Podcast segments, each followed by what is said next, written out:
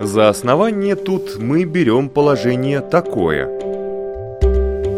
Из ничего не творится ничто по божественной воле.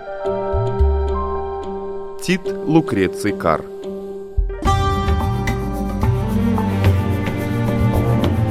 Дерзкие теории Смелые гипотезы Предположения, которые завтра могут стать аксиомами Природа вещей на латвийском радио 4.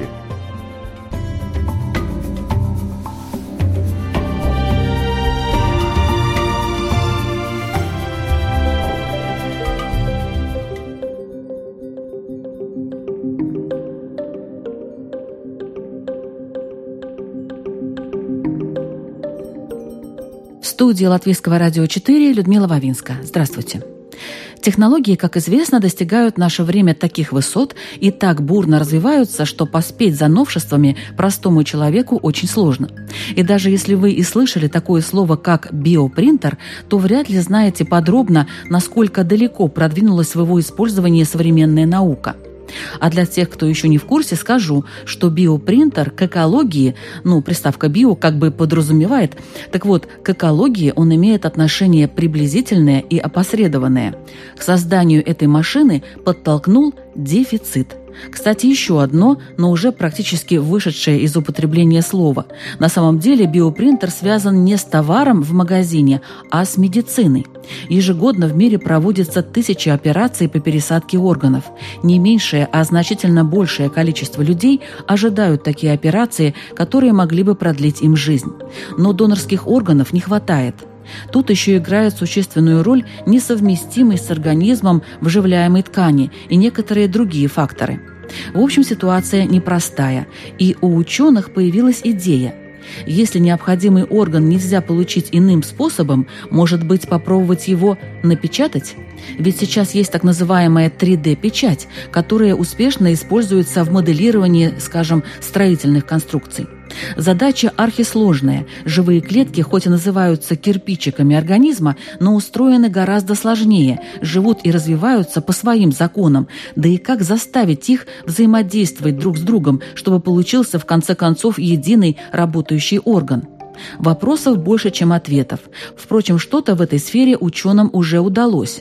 Этой весной российская компания «Инвитро» передала на хранение Музею космонавтики два биопринтера, созданные в лаборатории 3D Bioprinting Solutions.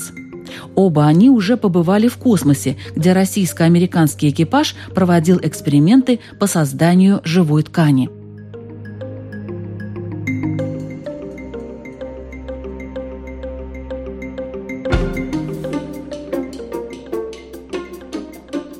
Итак, каков принцип работы биопринтера? На какой стадии находятся разработки? И как далеко нам до напечатанного работающего 3D сердца или почки? Об этом сегодня в программе «Природа вещей» расскажет врач и директор компании «Инвитро» Александр Островский.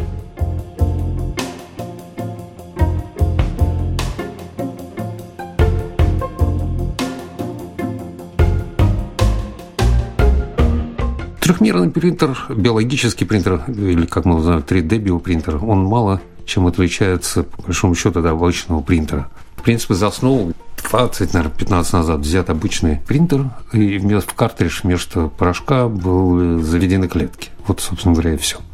Потому что размеры приблизительно совпадали с опла, и человек попробовал так сделать. Сейчас конструкция гораздо более сложная.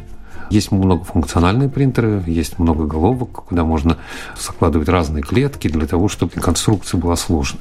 На самом деле такая развивающаяся отрасль, она в самом начале своего пути находится на технологическом таком сложном перекрестке, IT-перекрестке, биология, э, инженерия, материаловедение. Вот, собственно говоря, и здесь есть ожидание каких-то прорывов технологических, инновационных прорывов. Это может произойти, это может не произойти. Но задача была простая. Когда мы начинали, это мы совсем не имели отношения к этому никакого. Для нас это был, в общем, черный ящик. Ну, правда, мы все с медицинским образованием, с какой-то историей в медицине. Но нам хотелось что-то героического, нам хотелось, чтобы это была очень вдохновляющая история, чтобы она то, что называется, цепляла, и чтобы хотелось двигаться, идти дальше. В общем, несмотря на, может быть, сумасшедшее сумасбродство и фантастичность. И когда мы перебирали, ну, любая компания должна развиваться. Как и любой человек, как только человек перестал развиваться, он деградирует. Собственно говоря, то же самое с компанией. Как только она перестает искать пути своего дальнейшего развития, она начинает умирать вопрос времени. Это долго, коротко ли, став на этот путь, вы уже обратно вернуться не можете. Поэтому вам, вы обязаны просто, как и руководитель или собственной компании, обеспечивать ее дальнейшее развитие. И вы всегда должны привязываться к тому, что будет в будущем, вы должны формировать это будущее. Это сложный процесс, им надо заниматься все время, но и в том числе некий поиск инновации, формирование новых областей, где вы можете участвовать. Хорошо, если они сочетаются. Плохо, но не так уж плохо, когда не сочетаются. Совсем плохо, когда вы ничего не находите. И когда мы начали поиск, смотреть вокруг, что происходит, была образована некая команда из людей, которые собирали информацию, кто что делает. Одно из направлений – это вот как бы трехмерный биопринтинг, который мне показался очень зажигательным, очень увлекательным, и то, на что не, не жалко тратить деньги. Потому что там идея очень замечательная. Идея, суть идеи заключается в том, что человек не должен ждать, когда кто-то умрет, для того, чтобы получить орган, для того, чтобы его потом тебе пересадили, в кавычках, да, это пересадили, неправильное слово, трансплантировали. И сама по себе очередь 200-300 тысяч человек в год, где, в общем, приблизительно половина умирает, не дождавшись этой очереди своего часа, это когда ты можешь создать некую альтернативу, не так плохо. Это с человеческой точки зрения. Дальше мы не берем за основу то, что нет проблем с непереносимостью, несовместимостью тканей, ну и так далее, и так далее. Прошу не вдаваться в эти подробности. Это была идея, на мой взгляд, очень хорошая. И она зацепила, и мы стали в эту сторону развиваться, смотреть, что происходит. И таким образом пошли по этой дороге. Нам очень хотелось, чтобы, собственно, клетки человека из человека можно было сделать орган. Теоретически это возможно. Но Дальше... пока этого нет. Пока этого нет, конечно, до конца. Дорога длинная, путь тернистый. Неизвестно, чем это все закончится. Можно ли это сделать, потому что некий, на мой взгляд, божественный акт э, создания органа человека, потому что человек устроен невероятно сложно, просто даже невероятно сложно это не то слово, не архи сложно. Нет такого слова, что можно было определить, насколько сложно устроен человек, особенно когда ты начинаешь разбираться в этом, ты понимаешь, что просто это вот, ну, это потустороннее что-то, да. То есть нарисовать что-то можно, да, сердце, и даже в трехмерном пространстве, но реально, чтобы оно работало, это, нет, наверное, нет, сложнее. Это, нет, нет, это можно. Сложность в том, что упаковать это в единое целое, чтобы оно работало целиком и работало осознанно. Самое Хорошо, главное, а вообще, если 3D сердце, оно может работать? Может работать, это не проблема. Напечатать мышцу тоже вы берете мышечную ткань, мышечную Ну, вы ее напечатали, ну а что, она будет нет, сокращаться? Мы, мы не печатали, нет, конечно, она Например? будет сокращаться, но почему нет? Если есть ткань, то она будет выполнять свою функцию. Какая разница? То есть если в каждой клетке сигнал, заложено это, да? Ну, конечно, если это мышечная клетка, она должна сокращаться. Там нет особенных проблем с этим. А вопрос гораздо более интересный, когда мы говорим о органах, которые гораздо сложнее, чем мышцы. Об органах, которые иногда несут в себе там десятки, сотни функций. Там, не знаю, это печень, почки, эндокринные железы и так далее. Вот это вот сложные, очень такие внутренние заводы, которые обеспечивают жизнедеятельность человека на самом деле. Мышцы, я бы сказал так, это достаточно просто. Можно я возьму все слова в кавычки, потому что здесь просто ничего нет. Когда мы говорим просто, это мы очень упрощаем все. А это все архисложно. Просто мы вот в такой зоне, где нет ничего простого. И у нас задачка была напечатать орган. Мы взяли себе как цель, как миссию напечатать почку. Это один из самых сложных органов человека с функциональной точки зрения. И нам было интересно это сделать. Пять лет назад мы с пустого места взяли старт и пошли по этой дороге. Мы понимаем, что для того, чтобы быстро напечатать биологический объект, нужны некие приспособления, нужна машинка, которая это будет делать. Потому что руками иногда можно сделать проще. Можно руками что-то сделать, но руками невозможно сделать в большом количестве и быстро.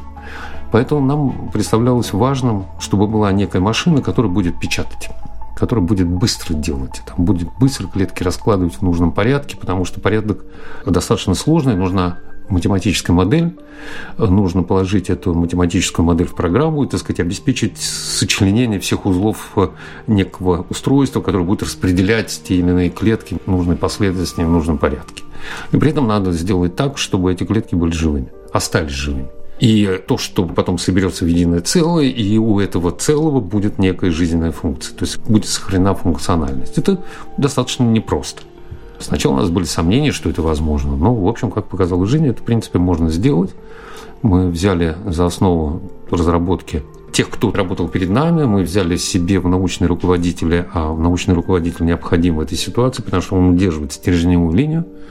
Мы взяли Владимира Миронова, который является пионером трехмерного биопринтинга. В это время он работал в Бразилии. Мы созвонились с ним, сказали, Владимир, вот есть такая идея, не хотите ли немного поработать в России? Неважно сколько, нам важно, чтобы мы начали работать. Так вот и закрутилось. Сейчас мы интегрируем некой команды, которая находит решение для ну, неких сложных задач. А дальше мы пытаемся выстроить те или иные узловые комплексные решения, то есть довести их до задачки реализации первично, чтобы мы могли доказать proof of concept, что называется, чтобы мы могли доказать, что в принципе это работает. Потому что дальше, дальше это можно воспроизводить.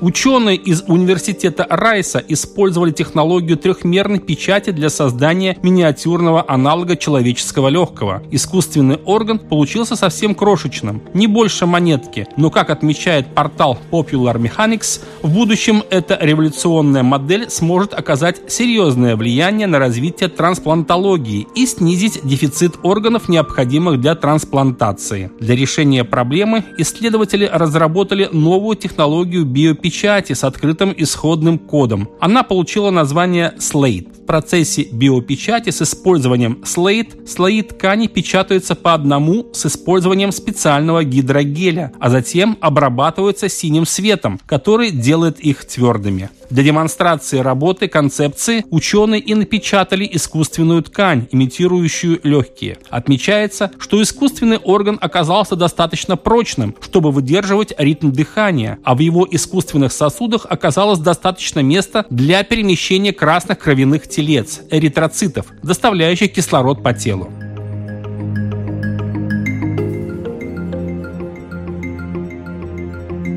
А на какой вы сейчас стадии находитесь? Ой, вот из, из, из, из прин, принтинга вот этого? В самом начале. Мы вообще все находимся в самом начале пути, потому что самое интересное все будет больше. Потому что как показывает история человечества, то есть некая эскалация во времени. Всего, да, потому что сейчас процессы чрезвычайно быстрые, и все происходит просто практически моментально. На острие иглы, то, что называется. Потому что, если мы вспомним прошлое, то, если я не ошибаюсь, один воскресный выпуск газеты «Нью-Йорк Таймс» содержит объем информации такой же, сколько за всю свою жизнь в середине XIX века потреблял, скажем, французские крестьяне. Просто один воскресный выпуск. Поэтому Время бежит очень быстро, надо соответствовать этому времени, нельзя размазываться по тарелке, надо делать все ну, очень Что быстро. вот сейчас вы можете на этом ну, вот смотрите, мы, в принципе, мы сделали принтер, его не было. Мы сделали отечественный российский принтер, и сколько там вариантов? Вот если я сравню с простым принтером, там есть краски, допустим, 5 вариантов красок. Вот сколько да, да, там вариантов? Там больше. Но вы попробуйте краски положить в трехмерной модели. Вы говорите про одномерную, двухмерную модель. А если еще у нас возникает третья плоскость? Ну, я вот про то... сложность как раз хочу узнать. Это сложно. Это более чем сложно. Но неважно, мало кто это поймет. Передать это сложно. На ну, сколько деле. там? Там нет никаких молекул. А что там? Смотрите, у нас есть, еще раз, некие емкости, в которых мы кладем то, что мы называем субстратом, который нам надо Это переложить. Субстрат. Нет. У нас есть некий образец, который мы сначала нарезаем. Например, мы берем почку, там, условно. Она чрезвычайно важный орган, в нем там приблизительно 26-28, я сейчас точно не помню, типа клеток. И они построены в разной пространственной конструкции. И поэтому нам в разных порядках надо уложить эти клетки. Помимо того, что там есть сосуды, там должны быть полости некие, да, есть мочеточники, мочевые канальцы, их надо тоже укладывать и так далее. И они при этом должны функционировать. И все это должно кровоснабжаться, обеспечиваться питанием, и, так сказать, клетки должны жить. Поэтому сначала мы строим компьютерную модель того, что есть, а затем мы уже дальше перекладываем в эту компьютерную модель, мы даем задание принтеру, как в какой последовательности напечатать ту или иную субстанцию. Как это происходит? Слоями? Поскольку это все в самом начале, я не могу сказать, чтобы это было доведено до совершенства, существовала некая машина, которая бы что-то сделала, но в принципе это послойная печать. Мы начинали с этого, и сейчас мы смотрим на другие форматы и возможности. То, что называется аддитивная печать, это просто это как вы берете, например, условно тюбик зубной пасты, у вас их пять, и вы в разной последовательности печатаете. Например, помните, есть зубная паста «Сигнал». Да. Вот у нее разные цвета, угу. белый фон, красный, синий там, и так далее. Вот приблизительно нечто подобное. Но вам надо уложить это не на плоскости, а вам это надо уложить в пространственную конструкцию, то есть там еще высоту должно быть что-то. Если это сравнить, и при это клетки, да, они живые. И они маленькие. Очень. Ну, вы видели большие клетки? Я просто говорю, что насколько, насколько сложная работа. Они маленькие, причем нам надо уложить их на расстоянии 50 микронов друг от друга. Не как больше, же их можно соединить? Они, больше, они сами соединяются потом. Они общаются друг с другом. Мы сначала собираем так называемые сфероиды. Есть несколько групп, которые работают в разных направлениях. Мы работаем то, что называется в бескапельной модели, то есть у нас нет решетки, на которую все настраивается. Некоторые исследователи берут там некие органические структуры, на которые уже накладываются клетки, например, ну, я не буду приводить примеры, просто есть некая решетка, в которую можно вложить эти клетки. Они цепляются за эти, и вот как бы появляется нечто. У нас нет решетки, мы укладываем их в пространстве один на один. Но это как все равно возьмите шарики разноцветные, там у вас есть три типа шариков, красные, синие, белые, и попробуйте построить из них пространственную пирамидку. Такая вот задача. Причем это может быть не только пирамидка, это может быть сложная конструкция. И вот попробуйте построить пространство на столе. Я посмотрю, что у вас из этого получится. На самом деле мы тоже, мы берем клетки, затем мы образуем из них сфероиды, так называемые. Это некие агломерации клеток, похожие на малину. Вот если в каждой, вот если мы возьмем ягоду малину, то в каждой из них вот такие вот клеточки. А затем уже эти сфероиды мы укладываем в нужный нам порядок, в нужную конструкцию. А ее мы закрепляем уже в каком-то носителе гель или там еще что-то это может быть. Ну вот, например, как студень, если я приведу пример, он в определенный, в определенный момент должен фиксировать эту структуру, да, чтобы она дальше могла каким-то образом работать. А работать это значит, они должны слиться. Они должны слиться воедино, клетки сливаются, и после этого нам надо обеспечивать, чтобы у них была некая функция, чтобы они, например, производили какие-то вещества. Вот, собственно говоря, такая задача. Мы сначала делаем сфероиды, разносим сфероиды по емкостям, которые у нас есть, а затем эти емкости через определенные форсунки в правильном расстоянии, на расстоянии 50 микрон, не больше и не меньше. Потому что клетки обладают замечательным свойством, они как люди, они не хотят общаться, если вы далеко находитесь друг с другом, но и, в общем-то, не очень хотят, чтобы вы близко не подходили, потому что у каждого есть интимная дистанция, куда они не пускают. Поэтому нужно в определенном порядке на расстоянии там порядка 50 микрон, а сами они порядка, ну они разные бывают, пробуем разные, от 100 микрон до 500 микрон, можно и меньше агломерации такие сфероиды делать. А клетки живые? Откуда вы ну, их конечно, берете? живые. Какой смысл укладывать Откуда вы их берете? Клетки? А, ну, мы берем лабораторными модели с клеточными линиями, которые есть в лаборатории Мароват. Но, в принципе, задачка получить человеческую жировую клетку, из нее стволовой клетки получить нужный формат той клетки, того ствола, который будет развиваться дальше, например, тот орган, который нам нужен, дальше развивать в этом направлении, чтобы из мышц появлялись мышцы, из клеток... Э, То есть вы выращиваете клетки? Мы выращиваем дальше клетки. Ну, смотрите, это делаем не столько мы, мы предпочитаем, если это делают там наши коллеги, клеточные биологи, потому что каждая из этих зон, она очень сложная. Она технологически сложная, она ментально сложная, она требует многих знаний и навыков. Ну вот как вы думаете, сделать. она бы развивалась дальше сама? Куда? Ну, допустим, Во росла, что? старела, как-то жила. Мы не знаем, как это будет происходить, потому mm-hmm. что мы пока этого не сделали. На самом деле, поскольку чрезвычайно сложная конструкция, я думаю, рано или поздно подойдем. Но, например, мы сделали ткань щитовидной железы. Мы взяли достаточно простую ткань, если вообще ткань можно назвать простой. Мы взяли у мыши определенные клетки, из них сделали клетки щитовидные, из которых, по нашему ожиданию, должны быть клетки щитовидной железы. Затем мы убили щитовидную железу радиоактивным йодом, доказали, что у данной мыши там условно не работает щитовидная железа. Дальше мы подсадили, напечатали эту конструкцию, взяли ее, пересадили мыши, и через какое-то время показали, что у нее воспроизводится тот гормон, гормон который она должна призвать. В сущности, это защита концепции. Не факт, что это воспроизведется у человека, потому что у человека устроено все гораздо сложнее. То, что происходит у мыши, не, часто не воспроизводится у человека. Но, в принципе, мы показали, что это возможно, и мы напечатали органоид. То есть то, что мы напечатали, потом работало. Это очень много, и, в общем, это говорит о том, что, в принципе, технология работает.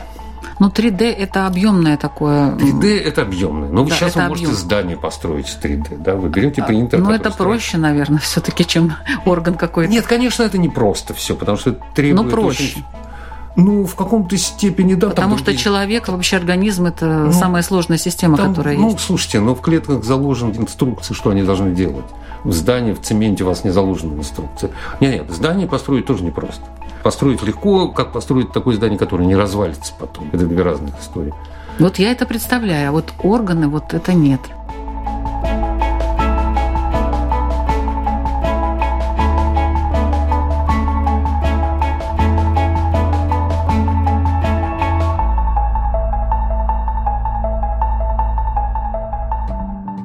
Ученые разработали искусственные кровеносные сосуды, используя коллаген, выделяемый из внешней оболочки лосося. Использование коллагена из лосося абсолютно безопасно, поскольку современная наука не знает ни одного вируса, который способен передаваться от лосося человеку, в отличие от коллагена, выделяемого из шкур коров, использование которого было признано небезопасным из-за возможности заражения коровьим бешенством. Пока эксперименты проводятся на животных, однако ученые готовятся к экспериментам на людях людях. Исследователи уверены, что созданные ими биоматериалы можно будет использовать для замены поврежденных кровеносных сосудов человека.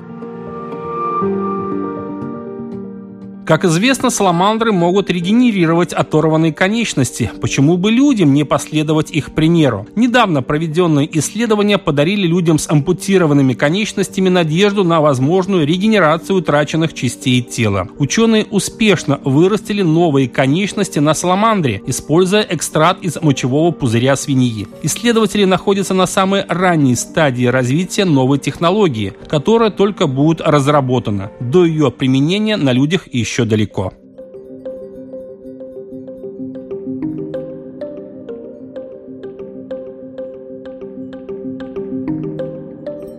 Я хотела о другом спросить. Гравитация не мешает э, созданию ну, трехмерного? Конечно, мешает, потому что как только вы кладете клетки, они все у вас растекаются по поверхности. За счет гравитации они все стекают вниз и ровным слоем расползаются по поверхности. Для этого используются некие конструкции, либо решетки с кавалдой, либо, так сказать, гели, в которых вы пытаетесь удержать эту конструкцию. Но гели часто токсичны, с ними тяжело работать, их тоже надо подбирать, они становятся жесткими не всегда, когда надо, и не все клетки хотят жить в них. Мы попробовали новую технологию, не аддитивную, а формативную технологию, то, что называется. Это когда вы по аналогии вы берете снежок и лепите, или кусок глины. Из него вы налепливаете, и у вас получается некая конструкция. Но для этого важно, чтобы у вас не было гравитации.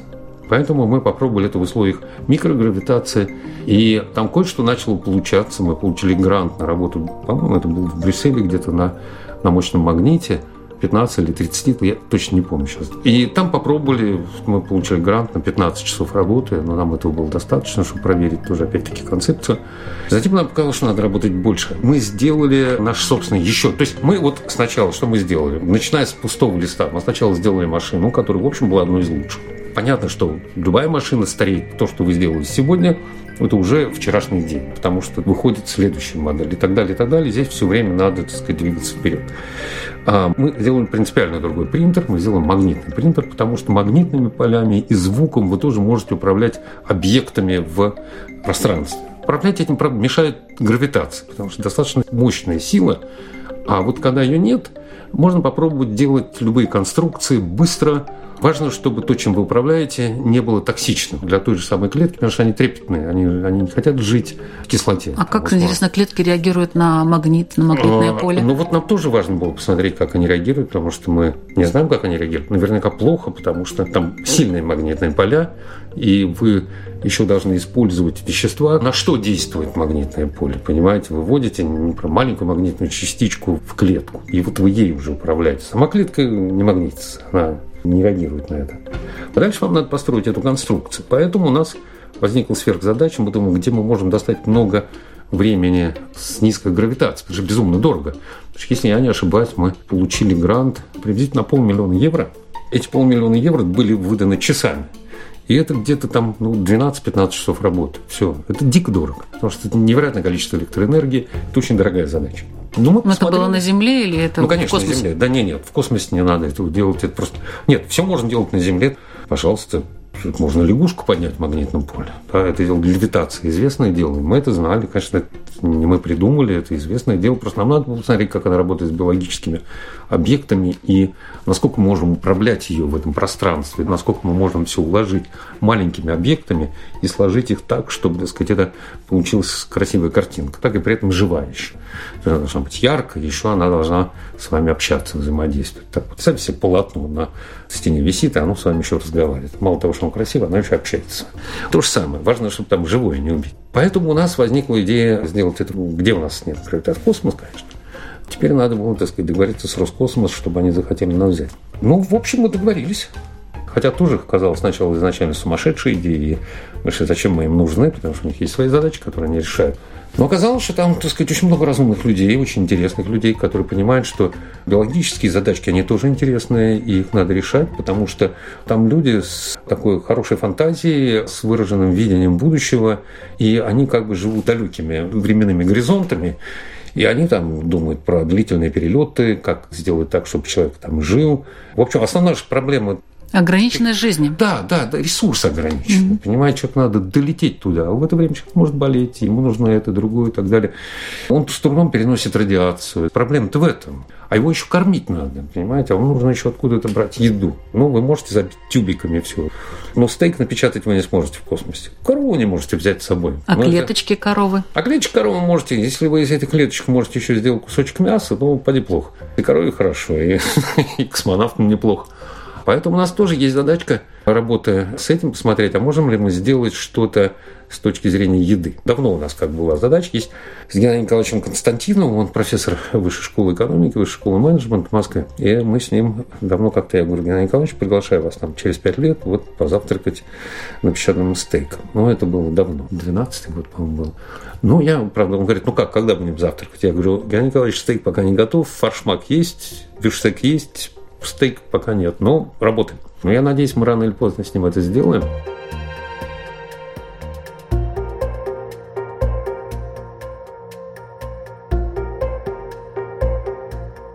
До недавнего времени идея создания так называемого «мягкого сердца» казалась медикам и инженерам фантастикой. Но два года назад с помощью технологии 3D-печати разработчикам из Швейцарии удалось создать первое полностью мягкое искусственное сердце, функционирующее по принципу настоящего органа. Перекачивание жидкости и сокращение в искусственном органе обеспечивают воздушные насосы. Прототип из силикона напечатали за несколько часов. Сердце весит 390 грамм и имеет два желудочка. Подобное сердце пока что не предназначено для реальной имплантации человеку, поскольку выдерживает только несколько тысяч ударов.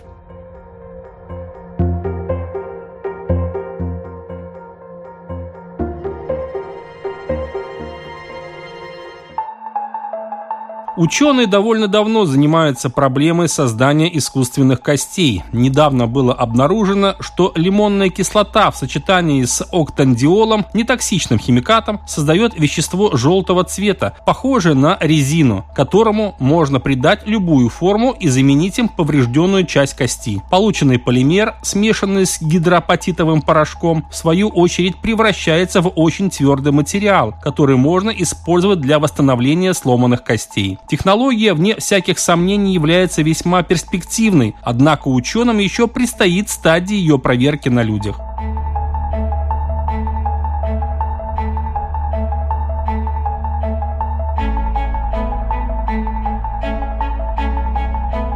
Полетел ваш прибор в космос? Да, нам удалось сделать прибор. Мы сделали маленький принтер размером такой небольшой радиоприемник, который управляет клеточными структурами в маленькой капсуле. И эти капсулы мы, когда мы собрали эти конструкции, нам важно посмотреть, как они себя вели, как они ведут себя в магнитном поле, что получается, живут ли они дальше. Опять-таки, это защита концепции. Можем или не можем это сделать? Потому что если можем, дальше это вопрос разработок технических. Если это выживает, если из этого можно что-то делать, то дальше с этим можно работать. Там выяснились какие-то интересные вещи, там по-другому немножко ведут себя клетки. Мы над этим тоже собираемся поработать. Там ну, как они себя ведут? Плохо ну, они, или хорошо? Нет, нет, нет, там, нет там по-другому. Неплохо, нехорошо. Это, нет, ну позитивные какие-то моменты или негативные? Нет, нет, нет. Да нет позитивных и негативных. Просто ведут по-другому. Это тоже интересно. Вот чуть вот сделаем дальше, потом будет что сказать. Обязательно расскажу, потому что это интересно.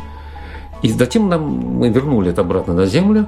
Причем первый запуск закончился трагически, поскольку вот этот корабль в октябре месяце упал.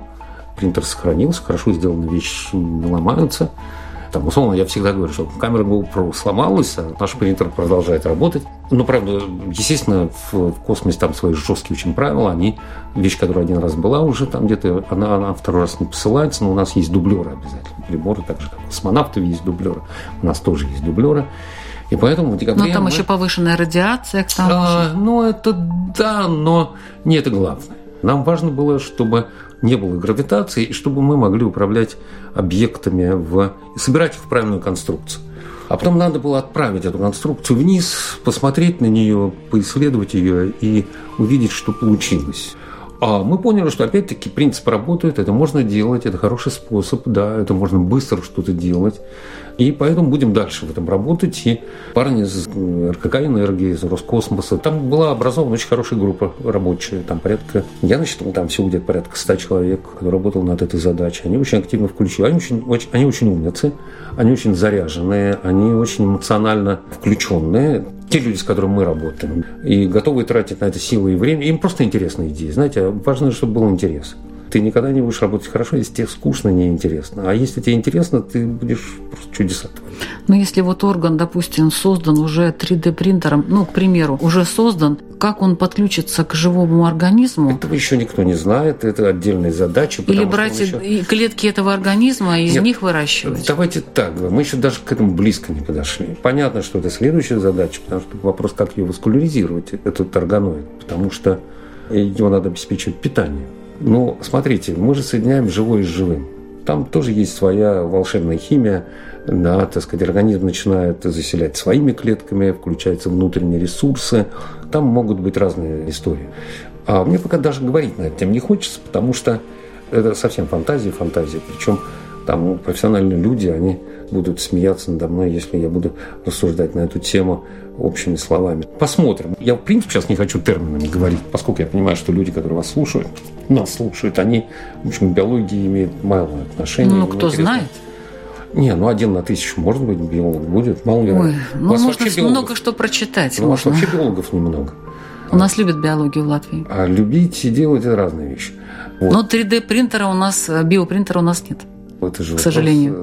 Это же вопрос желания, вопрос ресурсов, которые вы положите в это все. Ну, какие проблемы? Можно купить.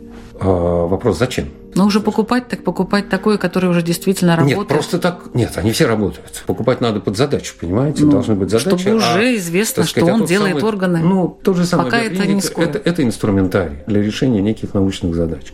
А дальше научные задачи должны формулироваться тем, кто занимается именно выстраивает науку в этом направлении. А дальше это просто решение задачки. Вот есть такой инструмент. У вас есть машина, вы можете доехать на ней из пункта А в пункт Б. То есть вопрос, другой вопрос, зачем вы туда едете? Это другое дело. Наша задача сделать инструмент, который позволил бы решить эту задачку. Мы часто сравниваем это с Гутенбергом, который позволил... Почему Гутенберг стал человеком тысячелетия? По версии, по-моему, британской э, библиотеки. Потому что этот человек позволил транслировать и тиражировать знания бесконечном количестве. Дальше тоже, так сказать, люди писали, можно было от руки писать, но иметь книжку у себя, это было невероятно дорого.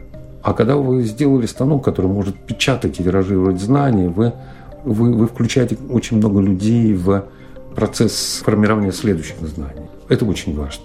Поэтому мы делаем некий станок. Мы знаем, что станок мы сделать можем вот такой. Мы можем сделать акустический станок, мы можем сделать магнитный станок, мы можем их комбинировать. То есть мы, мы учимся управлять объектами в пространстве биологическим, при этом, при этом они укладываются в заданную форму и при этом остаются живыми. Дальше, кстати, это, надо питать еще как-то, да? А, да, ну это биологи тоже должны включаться в это. Мы их включаем в этот вопрос, и мы знаем, что это серьезная проблема, потому что нам надо создать сосудистую сеть. Потому что когда объект небольшой, мы можем кормить его биореактором. Это не проблема. А вот когда объект становится, скажем, условно толстый, не на плоскости, а вот он толстенький становится, то Должны вот быть сосуды питательные уже они, они не так проникают внутрь хорошо, понимаете, за счет диффузии они уже мы не сможем. Внутри уже та ткань, которая находится глубоко, она уже не получает А питательных веществ. сосудистую ткань пока еще не Значит, она- получилось. Нет, нет, ее можно. Мы знаем, что трубку напечатали, и уже можно. Мы, мы- мы просто идем по этой дороге. Просто тихонечко, по кусочкам эта задача решается. Она разбита на многие фрагменты. То здесь, то там уже эта, так сказать, задачка решается. Я думаю, что скоро это будет возможно сделать. Почему нет?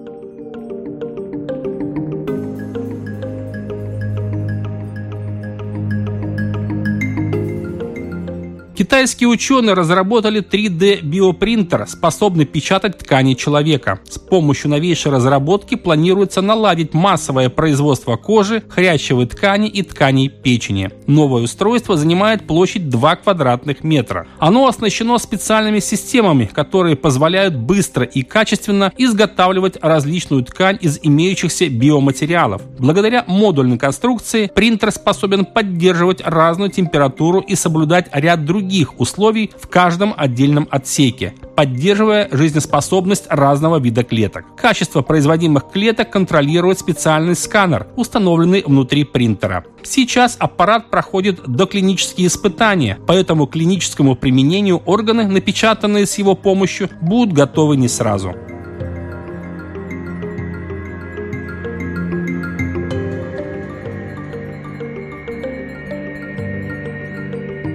Биотехнологи предложили идею наноплазменного волоконного сервиса.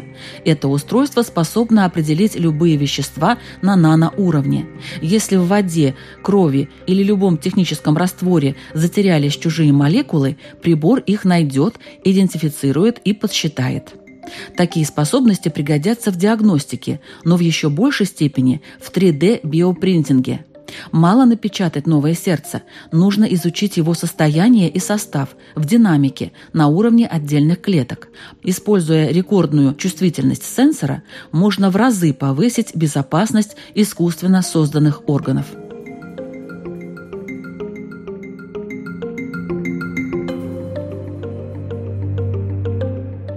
Когда первый орган? Все наверняка сейчас вот слушают полчаса и ждут Нет. ответа на один вопрос. Когда будет напечатан Нет, реально первый орган человека? Вы знаете, мне кажется, это не важно, когда. Важно то, что Ну, как? будет. Некоторые ждут вот А, операции, да. Это правда, это правда. Очень хотелось бы это сделать быстро. Но ведь пока мне не видится. Я не буду фантазировать. Есть люди, которые занимаются прогнозированием. Но считается, что где-то к 30-40 году там вот приблизительно каждая клиника должна иметь небольшой биопринтер.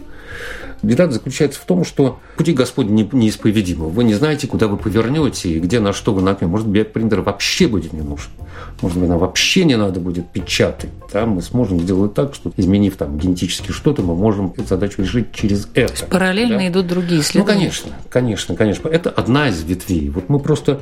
Да, нам нравится это, нам нравится это как идея. Мы горим этой идеей, нам хочется сделать... Но это не значит, что мы будем успешны именно здесь. Потому что могут быть генетики это сделать. Там сейчас очень сильное движение в этой стране.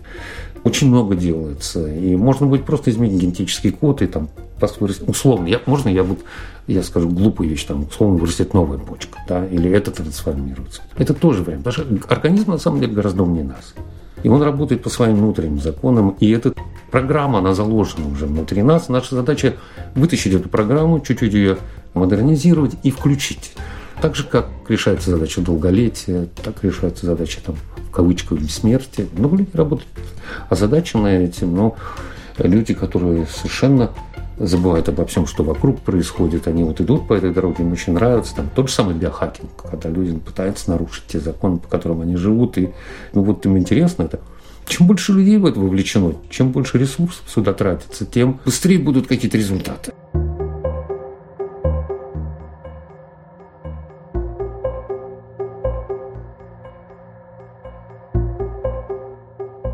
В эфире была программа «Природа вещей». Ее гостем сегодня был директор компании «Инвитро» Александр Островский, который рассказывал о достижениях ученых по разработке медицинского биопринтера. Над программой работали Ингрида Бедела, Кристина Золотаренко и Людмила Вавинска. Новости из области трансплантационной медицины озвучивал Владимир Иванов. А в следующей программе В чем состоит природа государственности? Рассмотрим этот вопрос на примере латвийского государства. Наш гость – историк Андрей Гусаченко. В четверг в 3 часа дня. Не пропустите.